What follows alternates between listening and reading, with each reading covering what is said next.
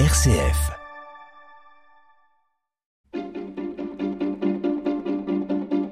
L'agenda des régions, les idées sorties des radios RCF.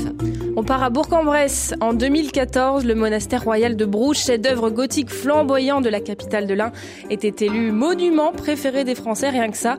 Un lieu magnifique à découvrir, mais en plus, Xavier Jacquet, il y a plusieurs événements d'organiser sur le site cet été. Le monastère royal de Brou propose en effet deux expositions temporaires, une projection nocturne sur sa façade et un festival de musique. Ma région en brique présente des maquettes de monuments d'Auvergne-Rhône-Alpes dont Brou réalisées en Lego. Le musée expose Valadon et ses contemporaines. Les projections audiovisuelles intitulées Couleurs d'amour concernent trois lieux de la ville dont la façade de l'église de Brou. Elles ont lieu en boucle les jeudis, vendredis et samedis soirs à partir de 22h, c'est gratuit. La joie de vivre ensemble est le thème projeté à Brou cet été.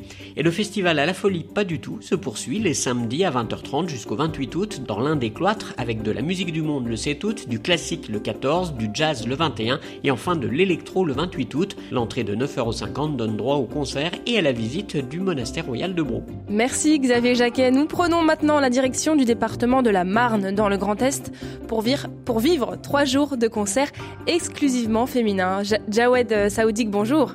Bonjour, cela fait sans doute 3 millions d'années que la femme est l'avenir de l'homme. Il serait peut-être temps de passer aux actes et d'agir au présent. C'est le credo pour cette cinquième édition du festival MIA3J de Châlons-en-Champagne. Trois jours de concert au féminin en accès libre du 29 juillet au 1er août et se tiendra au kiosque du Grand Jar. Un programme de concert exclusivement féminin agrémenté de rencontres, débats et ateliers thématiques associés à des projections de films et documentaires, des actions de prévention et autres formes artistiques sur la place de la femme dans la société. Le pass sanitaire est obligatoire et la protection civile tiendra un stand de test PCR à proximité du festival.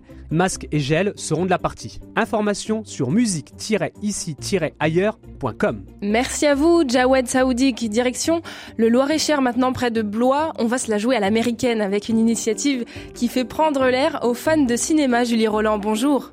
Oui, bonjour Clara, c'est un drive-in cinéma que je vous propose ce matin, autrement dit des séances de cinéma en extérieur auxquelles on peut participer depuis sa voiture. Si vous avez une décapotable, ce sera d'ailleurs encore mieux.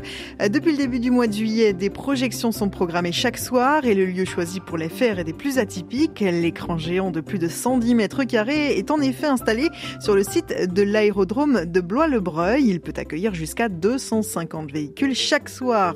Vous, eh bien, vous vous garez, allumez votre autoradio sur une fréquence bien précise ou ouvrez vos fenêtres comme vous préférez euh, pour pouvoir découvrir le film du soir. Ce sont souvent des classiques du cinéma. Un vrai plongeon en tout cas dans l'Amérique des années 30 à la sauce loire-et-chérienne. Et avec ou sans décapotable, vous pouvez profiter de ce drive-in cinéma jusqu'au 15 août.